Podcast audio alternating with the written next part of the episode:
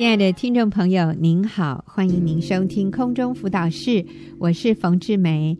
今天在节目里面，我邀请到了小蜜姐妹啊，蜜蜂的蜜，小蜜啊，然后她要跟我们谈的是改变从我开始啊，非常精彩的故事。小蜜你好。冯姐好，听众朋友大家好。是呃，我们小蜜是很年轻的妈妈哈，你听起来她的声音就是好嫩哦哈。好，小蜜，你的题目是改变从我开始。是的，嗯嗯，好，那你跟我们说说看，在你的生命里面发生了什么事？我们先问一下，你有几个小孩？两个小孩，两个小孩哈。你们结婚多久？结婚十一年，十一年了哇！所以你是比较早婚的，对，嗯，好。那我是在大学毕业后就立刻进入婚姻的年轻老婆，嗯，那婚后我们跟公婆一起住，接着两个孩子也相继出生。为了能继续上班，我便理所当然的把孩子交给公婆带。但是因为我的任性，时常会为了教养问题。和生活习惯上的不同，渐渐对公婆产生不满。嗯，我甚至会委屈的跟先生抱怨婆婆的不是，而他总是护着我，嗯，替我在婆婆面前说我的好话。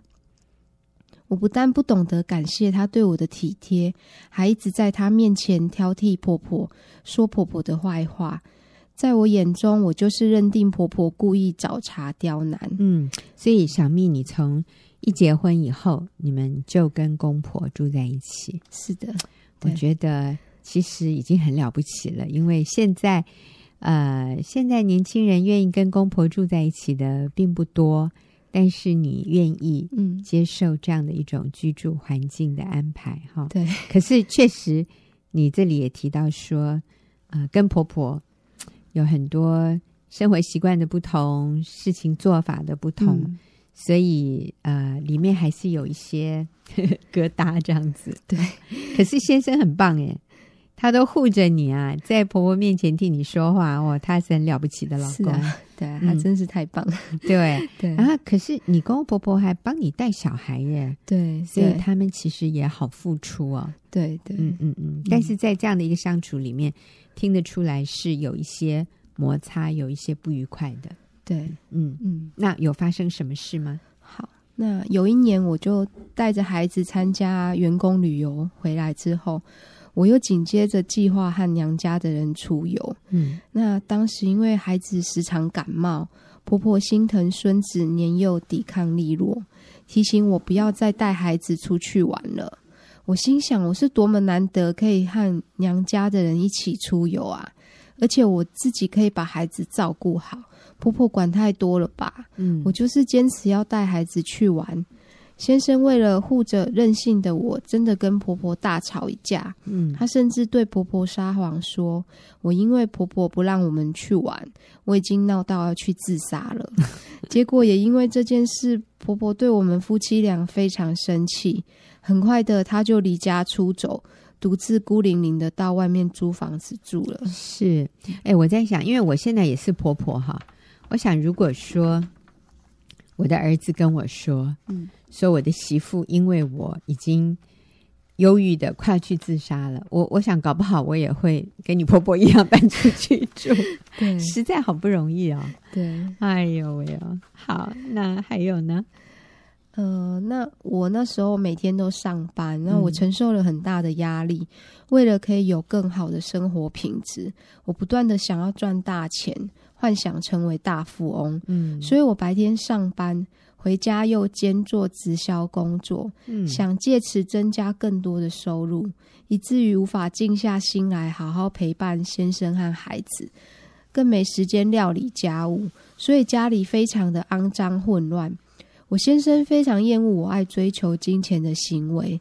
因为我相信了天大的谎言，等我赚了很多钱，我们就可以享受富裕的生活了。哦，所以你说这是一个谎言？对，这个谎言就是我只要赚很多钱，我们就可以享受富裕的生活，或者就是我们就可以很快乐。对，为什么这是一个谎言？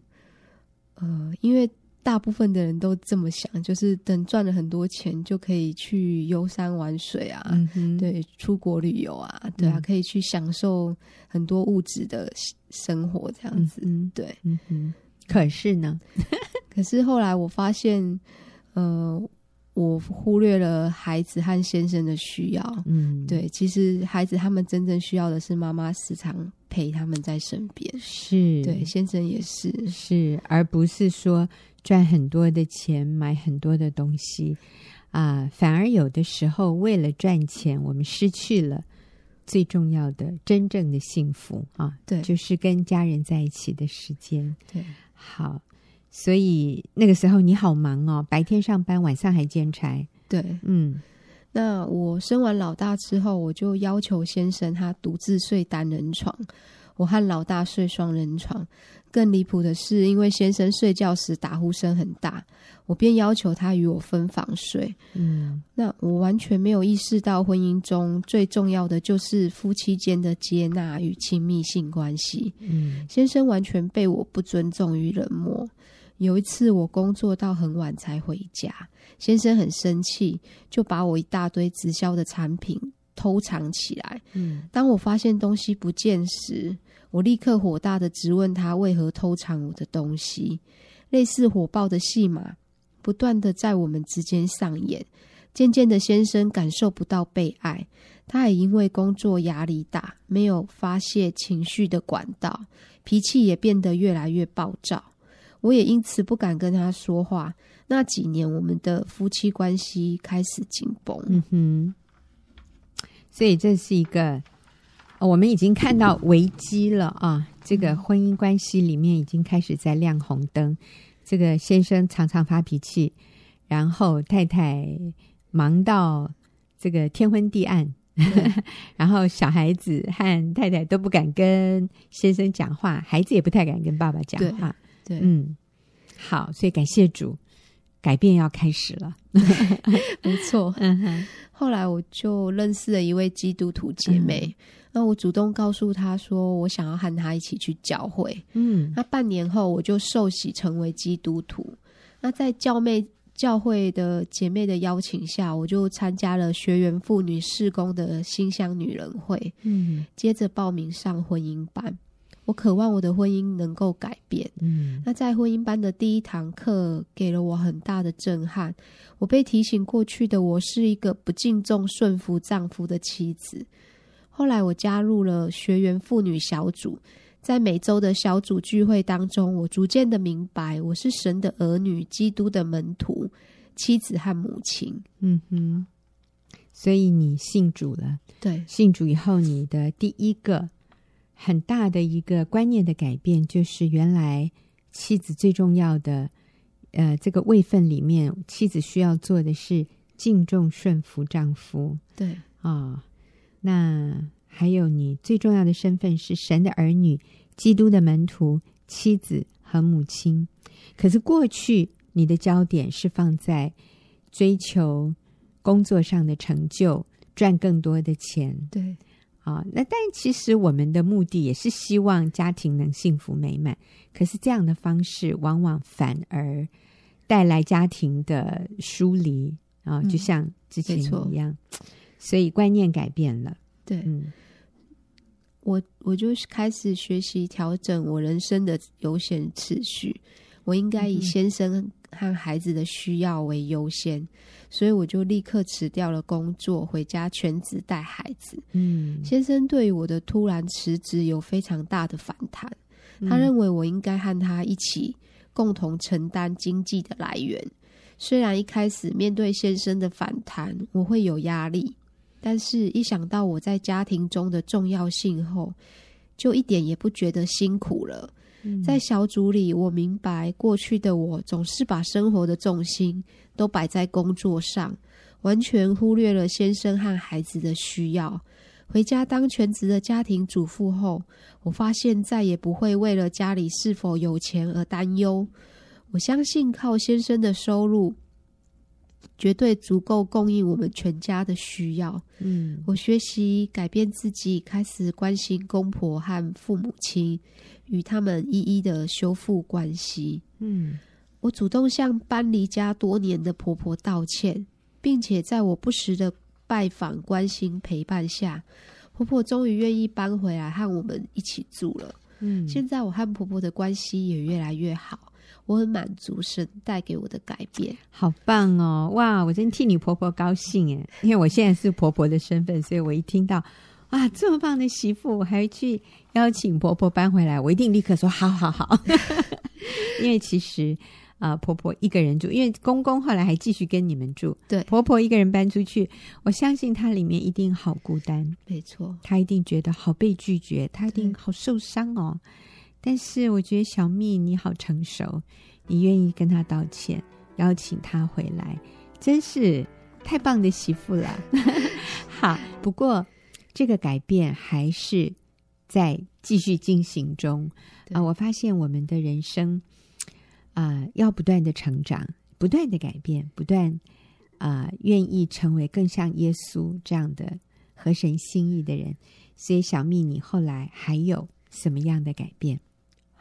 那以前因为我的任性，以至于和先生的关系越来越疏远，嗯，导致先生在婚后几年有习惯性的每天晚上固定时间外出，嗯，到深夜才会回家睡觉。我直觉的怀疑他可能已经有外遇了，嗯，我甚至想偷看他的手机，偷偷的跟踪调查他的行踪。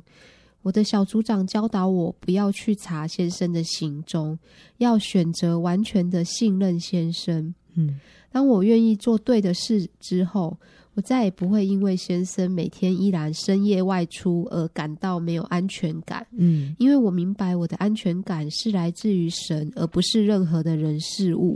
我觉得小蜜你好棒啊！你才信主不久哈，你说其实你是两年多前信主的。呃，还不到两年，还不到两年哇！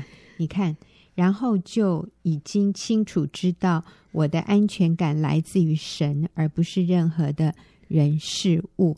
所以一般说来，哈，像你先生这样子，每天深夜外出哈，然后固定的时间去，然后固定时间回来，要太太不怀疑是不可能的嘛。但是你愿意。就是按照小组长的建议，我就不去查了，我就选择信任先生。先生说他是去工厂加个班啊，去看看工厂是不是一切都 OK，那我就选择相信。那其实这样让我们的生活也比较平静一点。如果我一直担心，我一直怀疑，呃，对我们的婚姻是扣分的，是没有加分的。嗯。所以小玉呃不是小蜜啊，你就是选择啊、呃、交托给主。你说主啊，我信靠你，我就不去查先生了，我把先生交托在你的手里，我决定继续做我该做的事，是这样吗？对，没错，嗯、是好。所以这样子你就可以呃跟先生有好的相处，嗯。那我参加小组后，我就改变自己，学习如何做一位敬重顺服丈夫的妻子。嗯，现在只要先生在家，我都随时在侧等着服侍他。嗯，有一次他进浴室洗澡，我撒娇的要求和他一起洗。嗯，他不但不愿意，而且还把门反锁。哎呦，我灵机一动，顺手拿了一个硬币，偷偷的把门打开。迅速闯入浴室，和他一起洗鸳鸯浴。嗯哼，这次之后，他还是防着我，每次都拒绝和我和他一起洗澡。嗯，他不但继续把门反锁，甚至还用刷地板的长柄刷子堵住浴室的门，啊，这么严重，让我不得闯入。是，真的好有趣哦。虽然常常被先生拒绝，但是我学习选择不受伤。嗯，我依然乐意在亲密关系上。努力的主动取悦先生，满足他对性的需求，也因为我的不放弃，渐渐的先生不再常常拒绝我了，嗯，而我们的感情也有日渐加温的进步了。哦，小蜜，我觉得我真的要比起大拇指跟你按赞呢，啊、呃，像很多女人主动的去，好像要去取悦先生，然后被拒绝，一定都觉得好挫折哦，一定说算了。我干嘛？呃，所谓的热脸贴冷屁股哈，我为什么要自讨没趣，甚至自取其辱呢？也很多女人会这样认为。但是你说，你反而说好有趣哦。对啊，你就觉得，所以你没有受伤？呃，没有啊。对，你怎么做到的？嗯，就是凭意志，对，嗯、就是相信神会改变。对哦，交托给主这样是。所以我们就变成刀枪不入，这 样他拒绝我们，我们都没问题。但是我开心继续做，对，好了不起啊！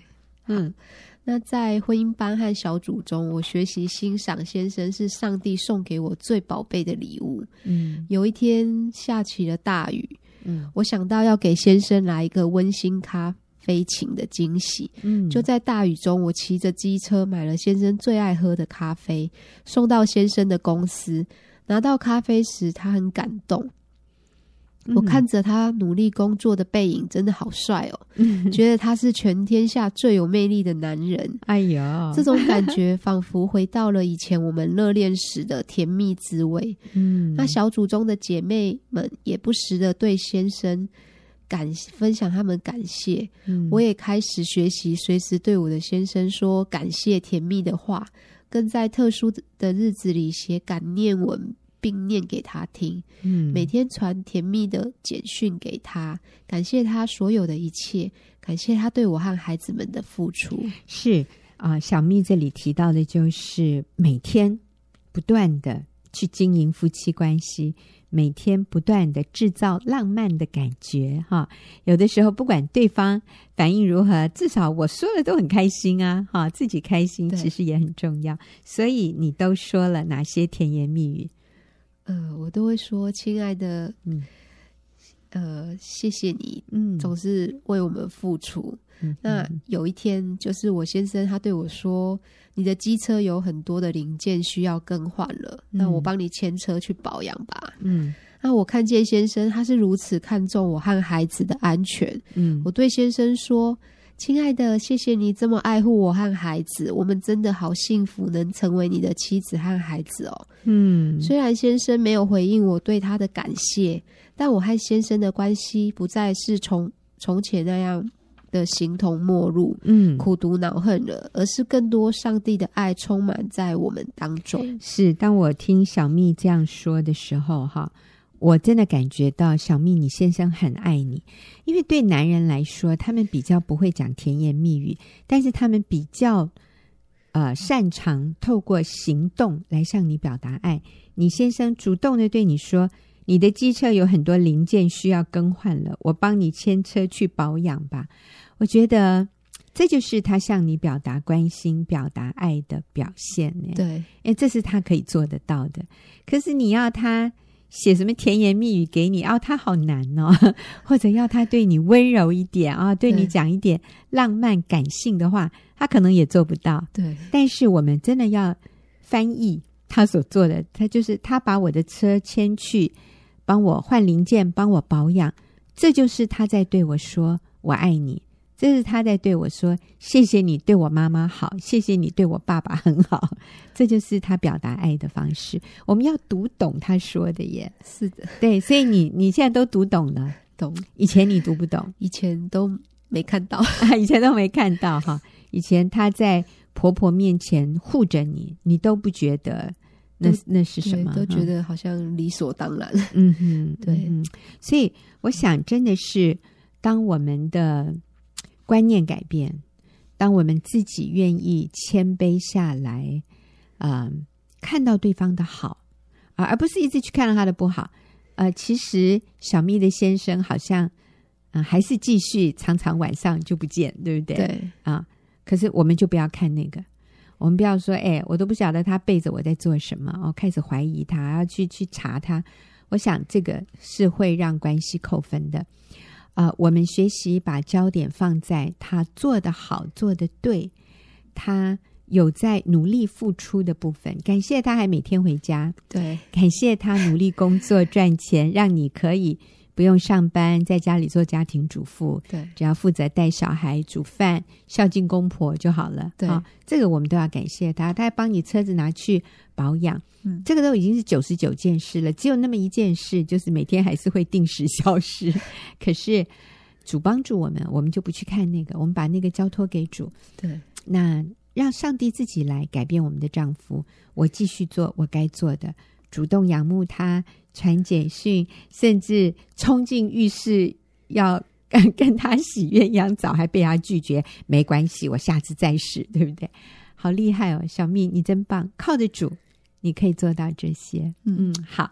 那我想，呃，下礼拜我会请小蜜继续回来，她的故事还有很多啊。那我们休息一会儿，等一下就要进入问题解答。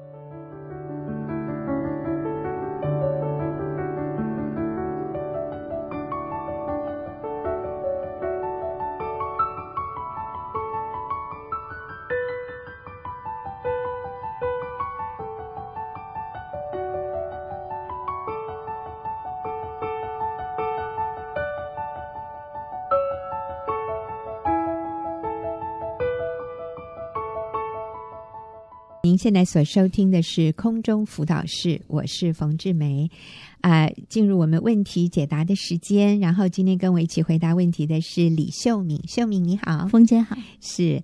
哦，我们最近接到的比较都是单身朋友的问题哈。那这一位是一个女性朋友，我想她应该可能也是基督徒，嗯、但是她说，我前男友与我分手已经一年了，嗯、我仍然无法走出伤痛，嗯、也对未来如何进入下一段感情很茫然，嗯、要如何做才不会再受伤呢？嗯、所以我觉得这个女孩子就是现在很怕再受伤，嗯。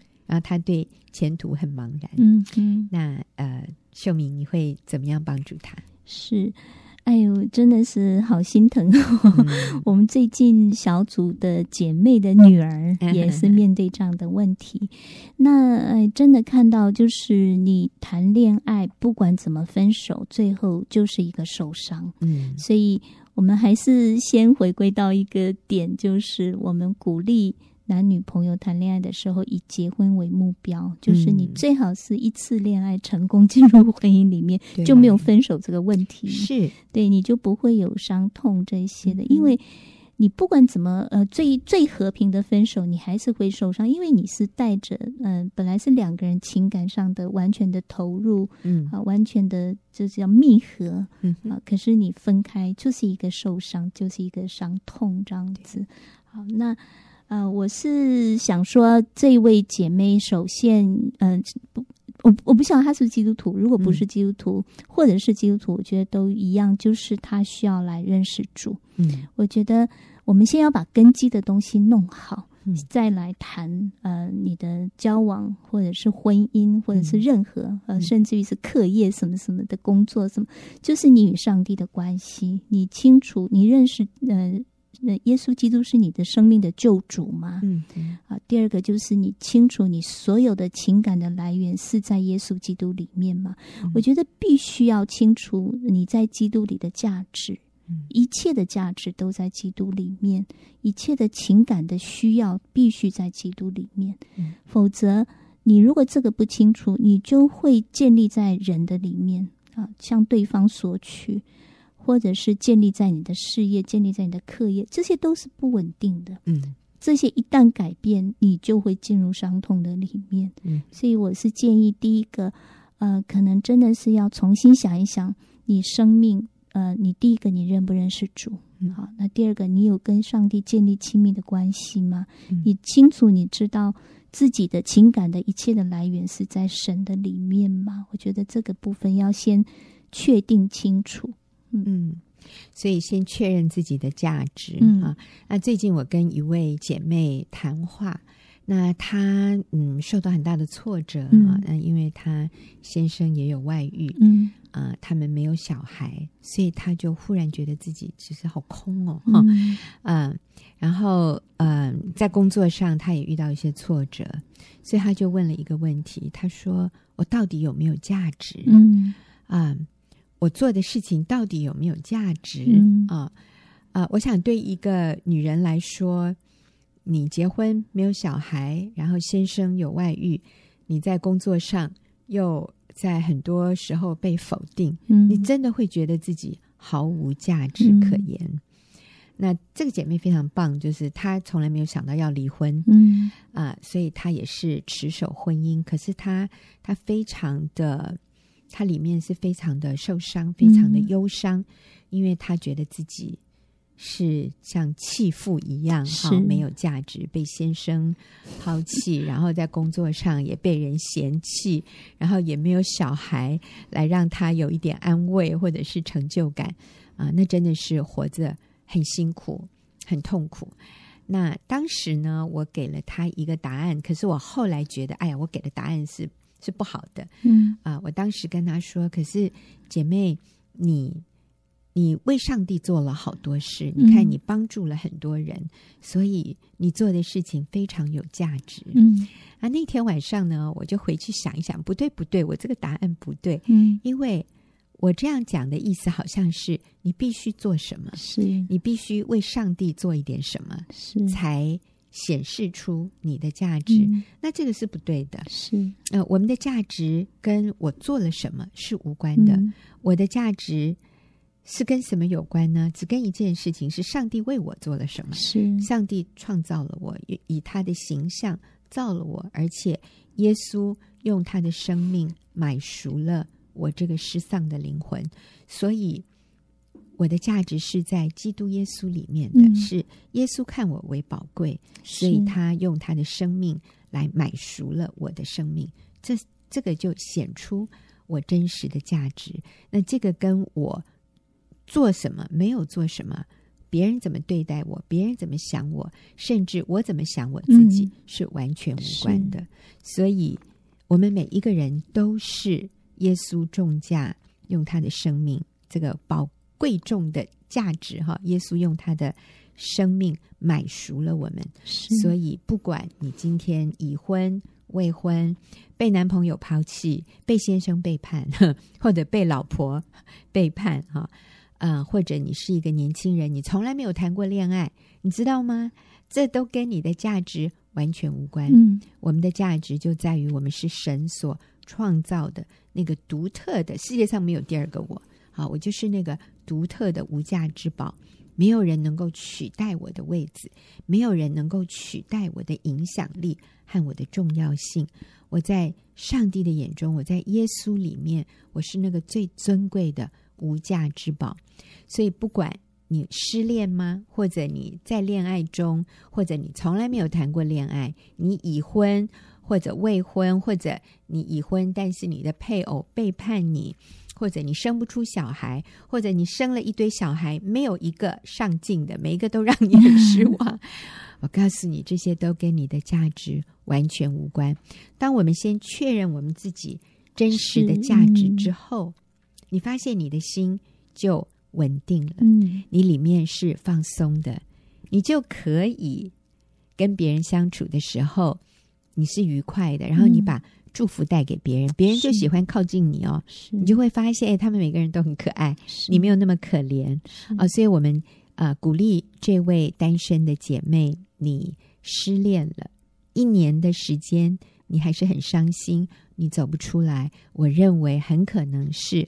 你把你的价值感建立在前男友对待你的方式上，嗯、你很渴望再一次从他得到爱、得到肯定，让你自己觉得你没有那么糟糕，嗯、你你仍然很有价值，所以他还要回来追求你。那我真的要说，这是一个不正确的价值感的根据。嗯、是我们不能把我们的价值感建立在我们的。旧情人怎么对待我，嗯、或者现在的情人、嗯、现在的配偶怎么对待我，这些都是一个错误的根基。是因为如果我把我的价值感建立在对方怎么对待我，那当他没有按照我的期望对待我，我就会掐住他的脖子哦，说：“哎，你你，我们在向他讨债耶！哎，你欠我，你欠我一个爱，你欠我一个一个呃保证，或欠我一个。嗯”呃，承诺哈，那那这些就会让这个关系变得非常的紧张。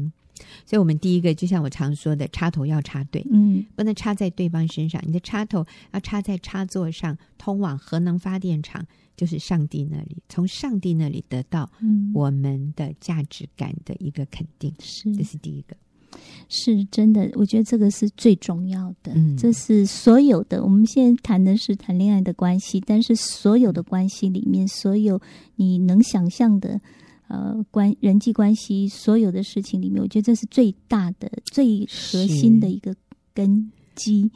对，真的我们真的要再次回来看我们的自我价值清不清楚。嗯、你可能一些就生活上发生的一些事情，你可能真的都跟这个有关，真的回来要检视一下。哎，我真的要说哈，嗯、听众朋友，如果你常常容易受伤，嗯，或者你容易情绪起伏，你常常猜。猜疑别人，嗯、他刚才那样讲是不是？嗯，他不喜欢我。嗯，好啊，诸如此类。哎、嗯，因为确实有的时候有人会跟我说：“冯姐，我觉得你，我是不是做了什么事情让你不高兴？为什么我觉得你最近？”啊，对我的表情不太好，我心里想，哇，这个我真的要检讨，我是不是对每个人表情都让人家觉得我很严肃？但是我真的没有觉得那个人做了什么事情冒犯我，嗯、但是他就会觉得我不喜欢他了哈。所以如果你常常会被这样的事情困扰，我想我们再次回来检视自己，嗯、是就是，我的价值感是不是又建立在别人怎么对待我这件事情上？嗯、是，呃。我觉得，呃，那个分手哈，就会，我我觉得女方有些人我们会断定说，分手就是我不可爱，嗯，好，然后我一定是那个失败者，我一定是那个被拒绝的，所以我们里面的自我价值就被破坏，这样。是那我觉得真的就是要重新在基督里面建立起来。那我们刚刚就谈到自我价值的呃重要性，就发现说，当我们里面自我价值不确定的时候，在任何一个地方都可以冒出这种 受害者情节，或者是说我们会想要嗯、呃、跟别人勒索。呃，自己想要的东西，这样。我觉得最近就是，呃，我老二他他的特质就是他很爱服务别人，他很享受服务别人。他有点像我先生，就是呃，他看到别人有呃难处的时候，有困难的时候，他是很想要去解决问题，帮人家解决问题。那这是他很棒的特质。可是。我说任何东任何的特质，任何的呃做法行为，如果背后那个支撑他的不是在基督里面的价值的时候，就会嗯、呃、长久以来就会出问题。嗯、可是它里面有个东西，就是我觉得是它里面还不是很清楚。那个自我价值，我觉得自我价值是我们不断的要去，嗯、呃，不是说我们今天清楚就永远不会再犯错的，对，就是我们要不断的，诶，发现我行为上有些问题，我就要回来再检视的一个部分。嗯、那他的问题就是他会，呃，比如说他他最在意的就是他的姐姐，他跟他差一岁的姐姐，那他常常为姐姐做很多事情，可是他就很渴望姐姐。可以同样的来回报他，或者是给他话语的肯定。嗯、那姐姐呢？嗯，可能到了那个一个青少年的年龄，她就是呃，常常就是摆那个看起来就像冯 冯姐说，嗯、有些人觉得你很严肃，嗯、就是她常常不是一个笑脸对妹妹，嗯、所以妹妹就觉得说你不喜欢我，嗯，啊，你你为什么这样对待我？所以它里面就有很多的苦毒。啊，我最近就是要帮助他，就是我觉得这种人他很认定他自己的感觉耶，嗯、他认为他的感觉就是对的。不过其实我们每一个人都这样，我们都会觉得自己的感觉是很正确的，而且很强烈。对，对，对，我们在太相信自己的感觉。是。所以我就要帮助他从重新回到圣经怎么说，就是上帝怎么看我们。你必须要呃从上帝来看自己，而不是从别人的脸色、别、嗯、人怎么对待你来看自己。嗯、真的就是再一次要回到那个自我价值的里面。所以我说这是好像是最重要的，你不可以把你所有的情感的期望寄望在。嗯，孩子，我最近我也跟我的孩子讲，我说妈妈要非常努力，因为努力的去呃划清这个价，就是那个界限，就是我不要期望从孩子的身上得肯定、得那个爱、嗯、被爱的那个来源。嗯、好，那个因为有些时候看他们三个，有一个我的老二就是跟我，他跟我的关系就是一个非常，他非常贴心。嗯，我们两个可以谈非常深入的东西。可是我要很清楚，我不可以把情感的那个投靠在他身上。嗯，就我我要非常努力的，因为很自然的，我会想要去抓住他，嗯、想要去哎成为让他成为我情感的那个满足。嗯、所以我我跟我的孩子讲，包括就是我们自己都要很清楚。我觉得，包括我们的先生，我们也不可能让他来满足我们所有的东西。哦，那是真的是很累。嗯、对，对但他他没有能力。对，就像我也没有能力完全了解他或者满足他所有的需求。嗯、对，我们真的必须要各自都回到基督的里面，嗯、然后你再从基督的里面去出发，这个人际关系才是健康的。嗯、是是，所以我们再一次回应这位姐妹的问题，她说。啊、呃，我对未来如何进入下一段感情很茫然，我要如何做才不会再受伤呢？那我想这里有一个啊、呃，我们需要提醒的重点，我们请秀敏说一下。是，嗯，我觉得鼓励这位姐妹很好，做一个整理，好，重新开始。那你就要设立一个目标。嗯、刚呃，我们就呃前面提过的，前面几集我们提过的，就是我们必须要呃以。结婚为目标设立谈恋爱的这个过程，这样你不要只是为了享受一个情感上的满足，或者是你很孤单，所以我去谈个恋爱，这个最后都是给你一个很大的伤害。所以你要设立一个目标，就是我要结婚。嗯，我要我遇到，所以我要选择的对象，这个人适不适合跟我走入婚姻里面？嗯，好，不要再想说我只是随便谈一个恋爱，来来医治我的伤痛，呃，这个这个是一个错误的。呃，但是很多人会问，那我如果都不跟他交往，我怎么能确定？他合不合适跟我结婚呢？嗯、啊，如果你们说要以婚姻为恋爱的目的，所以这个叫做婚前交往，所以我们交往就是要结婚的。嗯、可是如果我都没有跟他交往，我怎么知道？我要跟他结婚呐、啊？嗯，嗯，我觉得交往不呃，如果反而两个人单独的交往，你很多东西看不清楚。嗯、对对，那天我女儿她做一个报告，就是要访问我们家每一个人、嗯、对每一个人的看法。嗯，对，然后她就问我说：“嗯、妈妈，你是怎么爱上爸爸的？”嗯，啊、呃，我说，我说。嗯，我们那个时候交往，我只看到他一个优点，所以你看两个人交往距近距离的时候，我们看的不是一个全面的。嗯、那真的，你说要怎么去认识？不交往怎么去认识这个人呢？我觉得是在一个。呃，团体的里面，公共场合里面，嗯、反而更清楚你要怎么去认识这个人，看他跟别人的相处，不是跟不是单单跟你自己的相处，嗯，真的是他跟别人怎么相处，是。对你才能够看出他这个里面的人是怎么样的一个人，这样子、嗯、最客观，嗯。嗯嗯，所以我们还是最后再简单的说明一下什么叫做三 M 的原则，嗯、我请。秀敏再呃跟我们说明一下。好，这个三面的原则让我们非常，就是我也教我的孩子，我觉得一讲他们就很清楚，嗯、就就省了很多麻烦。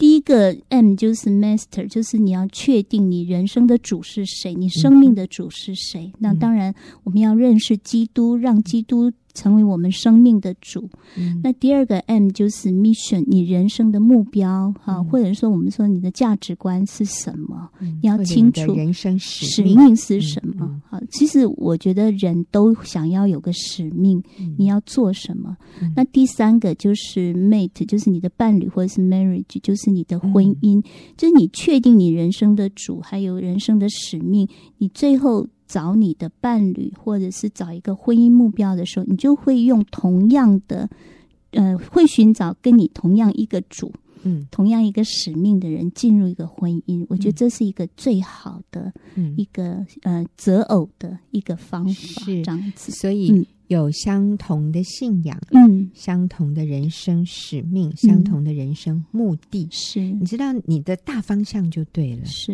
那剩下来的就是。啊，生活上的细节是。啊，那我们说第三，呃，一第一个是主，第二个是使命，嗯、第三个才是配偶。所以年轻人，我们鼓励呃每一个未婚者，你先确认你生命中的主是谁，你的人生使命，嗯、然后再找跟你有相同人生使命和相同的主的人来进入婚姻。嗯、所以如果他跟你没有相同的信仰，他跟你没有相同的人生目的，甚至价值观，嗯、那就不要考虑谈恋爱嘛，嗯、对不对？嗯、我们先过滤掉那些不会成功的那些对象，嗯、就是说不会成功跟你进入婚姻的对象，你就已经大幅度的提高了将来会进入婚姻的可能性。嗯嗯、我们找相同的人生啊、呃，人生的主、人生使命的人。来进入婚姻，我我真的说，你就已经从八十分开始了耶，嗯、所以你的胜算是非常高的。嗯嗯、好，那我们也祝福这位姐妹啊、呃，希望这样让你明确一点的哈，嗯、可以啊、呃、进入下一段感情。那但是我也真的鼓励你，把前面一段感情哈，先把它。整理干净哈，可能你甚至还需要去跟以前的那个朋友道歉，你曾经讲过的话、嗯、做过的事伤害他的，我觉得你也需要去请求原谅，嗯、然后你就可以干干净净、轻轻松松的，嗯、不带着伤痕的进入下一个关系里。是好，我们非常谢谢秀敏跟我们一起回答问题，也谢谢听众朋友的收听，我们下个礼拜再见。